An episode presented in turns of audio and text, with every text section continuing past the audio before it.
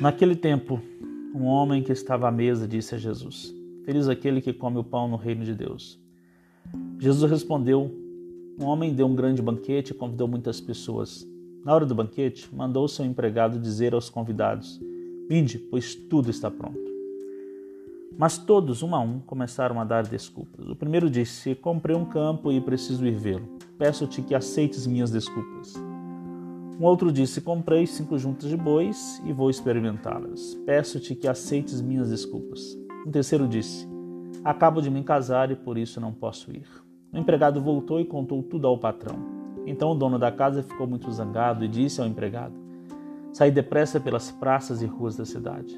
Traze para cá os pobres, os aleijados, os cegos e os coxos. O empregado disse: Senhor, o que tu mandaste fazer foi feito e ainda há lugar. O patrão disse ao empregado: Saí pelas estradas e atalhos e obriga as pessoas a virem aqui, para que a minha casa fique cheia. Pois eu vos digo: nenhum daqueles que foram convidados provará do meu banquete. Lucas 14, 15 a 24. Bom dia! Que alegria poder falar mais uma vez com você. Hoje temos um evangelho que continua nos mostrando que facilmente podemos optar por coisas não essenciais e esquecer o que é essencial. Neste tempo de pandemia, estamos experimentando isso. Sempre ouvimos alguém dizer: vamos fechar aquilo que não é essencial e abrir apenas o que é essencial.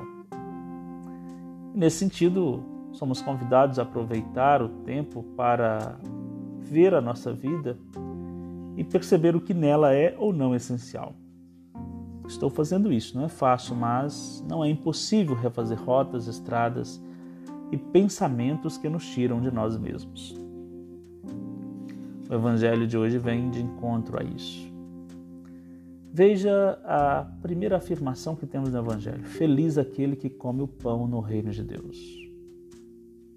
Depois dessa afirmação, Jesus conta uma parábola do banquete que os convidados recusaram comparecer. Os convidados resolveram optar pelo que fizeram de essencial em suas vidas.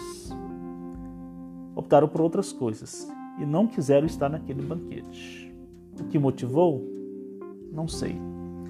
O Evangelho não faz juízo de valor explícito a respeito deste fato. É um juízo que eu e você temos que fazer a partir dos óculos que temos e usamos. Depois, o dono da festa diz ao empregado para sair e chamar pobres, aleijados, cegos e coxos. O que motivou essa atitude? Por que, que o dono do banquete não chamou essas pessoas antes? Por que, que o seu olhar não se voltou para eles antes? E por fim, ele manda obrigar quem está nas estradas e atalhos. Aqueles que estão sem direção, sem perspectiva, que vivem de atalho em atalho. Aqueles que são impedidos de estar totalmente entregues ao essencial de suas vidas.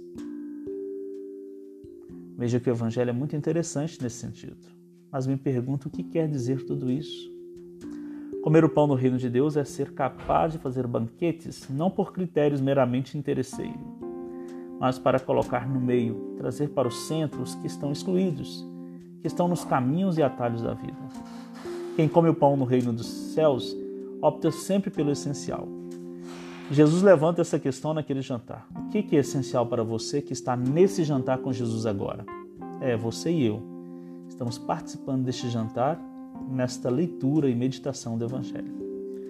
Qual o nosso olhar para os excluídos e rejeitados? O que fazemos com o que temos e a serviço de quem estamos. Em qual dos grupos nos encaixamos? Os convidados que não quiseram ir? O dono do banquete com seus empregados? Os convidados da última hora? Vamos pensar com carinho neste Evangelho? Bom dia.